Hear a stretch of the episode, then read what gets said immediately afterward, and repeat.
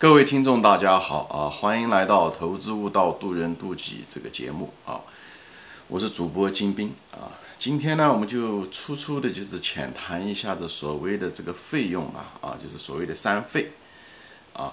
就在利润表中，我们知道，嗯，上面是对吧？你的那个营业收入减掉一些直接的一些呃营业成本，以后再减掉一些。呃，所谓的这个一些运营费用嘛，就是一些所谓的三费啊，这样讲比较准确。三费就哪三费呢？一个就是所谓的叫做销售费用啊，呃，还有一个就是那个管理费用啊，最后一项就是叫所谓的财务费用啊。我今天呢，就用这节目呢，就稍微粗粗一下说一下，给大家扫个盲啊。第一个所谓的就是销售费用啊，就包括一些广告费呀、促销费呀，对不对？产品的运输的时候，运输费用也算里面，呃，还有一些就是，哎，对，就促销啊，就诸如此类的，或者是包括这些销售员的这些费用，呃，呃，福利啊，什么东西都包括在这里面，这属于销售费用。呃，第二项呢，就这个销售费用啊，我就稍微展开说一下啊，就是取决于你企业的这个经营模式，它这个销售费用只是，当然比较这些所有的这个费用的时候，都是按照同行业比啊。跨行业比就失去了意义，因为每个行业的特性不一样，有的行业可能就是销售费用就比较低，或者管理费用比较低，对不对？或者甚至财务费用都很低，对吧？嗯，像比方是说那个高科技企业，很可能就是他借钱借的就是比较少。高科技企业很多高科技企业就又有很多钱，而有些金融行业可能就是借钱就债务就是比较高啊，所以嗯。每个行业不一样，所以比较这些费用的时候，就所谓的有个费用率，对不对？每个费用占整个营业收入的多少？这样子的话，你在这个同行业中比较的时候，你就可以一个知道它的一个管理效率怎么样，还有一个就是，呃，你也看到它各种费用的这种承担吧，啊，这我后面会再说。所以我们现在再回到谈到这个销售费用，所以你看，如果它有不同的生意模式，或者在同行业中每个企业它特点不一样。很可能这个销售费用也会不一样，那销售费用不一样，不一定一定代表他的企业的这个能力差啊，就是呃管理能力差啊。因为比方说说两个吧，比方说有一家公司，对不对？比方一家软件公司啊，A 公司，它很可能只是卖给大企业，它就几家大客户，对不对？比方说它的软件只卖给几家电信公司，对不对？中国几家电信公司，很可能那家。他因为他顾客少，都是大顾客，所以他的那个销售费用反而低，而那种，呃，另外一家软件公司，他很可能只是一个卖给，比方说杀毒软件，或者是卖给就是签给卖给他的客户群比较多，人数比较多，这时候的时候，他他这个销售费用可能就比较那个高，因为他要雇很多销售员，有因为他的顾客群比较分散，所以诸如此类这方面。嗯，相关的这些销售费用、呃促销费用啊，这些就会高一些。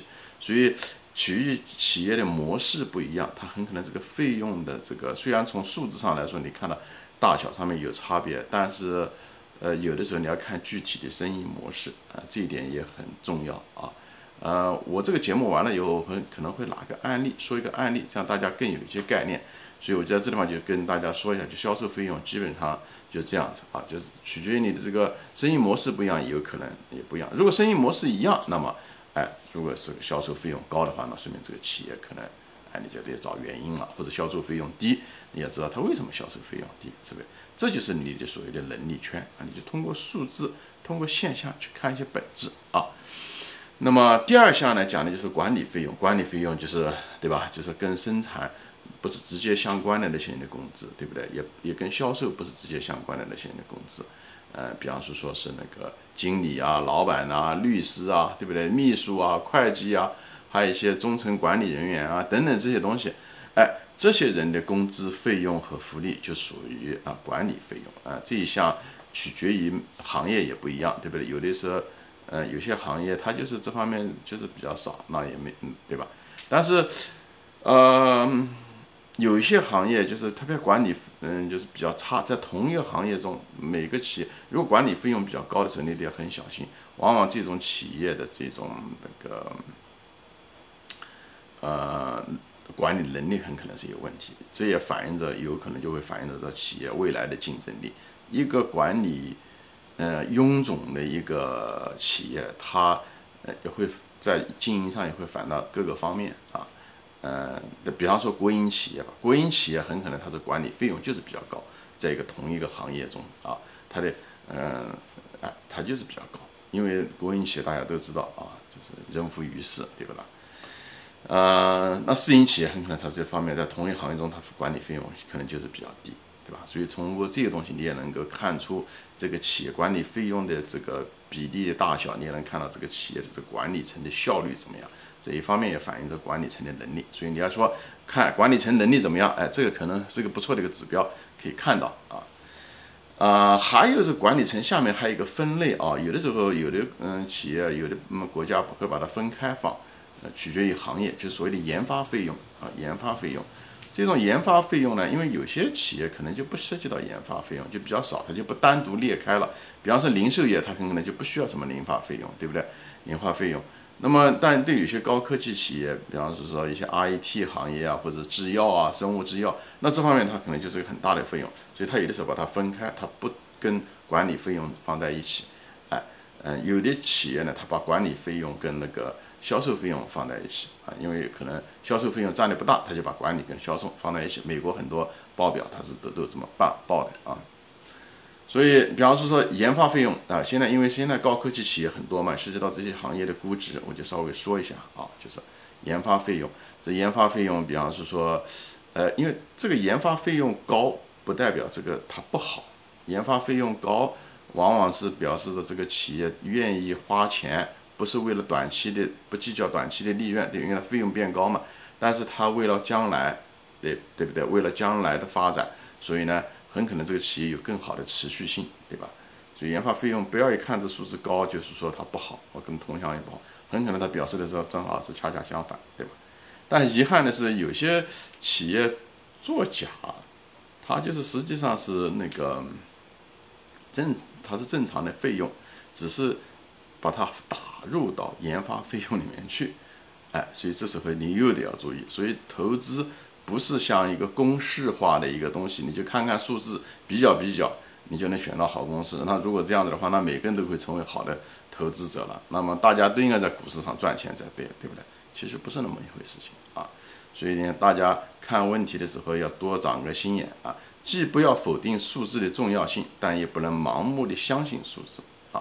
这跟世界上人生中很多道理都是一样的，你就不能教条啊、固化、单一的。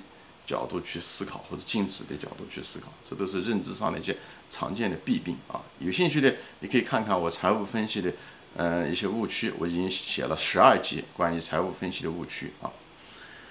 那么前面讲到了销售费用、管理费用，对吧？管理费用有的时候谈到研发费用，那么最后一项就所谓的财务费用。这财务费用呢，就是就企业借债付的利息啊，就是财务费用。嗯，这也比较直接。你看到财务费用的多少，你也能看到这个企业的这个负担，对吧？你你也能看到它的付的利息是多少。那么这也反映着这个企业的这个财务风险。因为银行是一般的不愿意借钱，你如果他付的利息高，说明银行认为这家企业经营是有风险的，也是说明这个企业，呃，不大能容易借到钱，还愿意借那么高的，牺牲那么多利润。嗯，去借钱，那就是这个企业本身的可持续性可能也会是有一些问题啊。所以呢，嗯，所以这个财务费用，一个跟行业同行业相比，对吧？它为什么财务费用？如果它比别的，呃呃，比别的在同行业中比别的企业高，你一定要知道这个，它当初这个费用为什么这么高？这非常非常重要啊！当初这个钱是怎么花的？借的是什么债？是他一直在借债，这个债越搞越多呢，还是这个债越来越减少？这个里面也有很大的学问啊，我就不展开说了。所以，呃，还有这些财务费用也可以跟一些，呃，别的东西可以鉴别，可以发现企业的一些造假。我前面在别的一个栏目中说过，对吧？如果一个企业它的那个负债表中呢？对不对？就是这个资产负债表中，如果现金很多，那么照讲它财务费用应该低才对，对不对？因为既然我有那么多钱，我何必要再借钱呢？对不对？所以呢，如果一个财务费用很高，同时它的这个现金，嗯，账目又很高，那说明这个产生了背离，这可能有作假的嫌疑，所以你应该进去再去看这个啊，再查一查是什么原因啊，就像一个侦探一样，查一查这中间是是一个什么原因，好吧？今天我就粗粗的就给大家粗浅的扫个盲啊，就说到这个三费，就是利润表中这三费，以后给大家说一下这个销售费用、管理费用和财务费用这些基本的一些知识啊。以后可能还需要专门的栏目，把一个个的，嗯，拨开，把每一个详细的说一下，在企业作为一个投资者，你怎么样分析不同的行业、不同的呃企业啊？因为这里面内容很多，因为每个企业都是。呃，都不一样啊，千人千面，所以不好在这个因为篇幅的限制，我不法不好一一嗯列举细说，好吧？今天就说到这里啊，谢谢大家收看，我们下次再见，欢迎转发。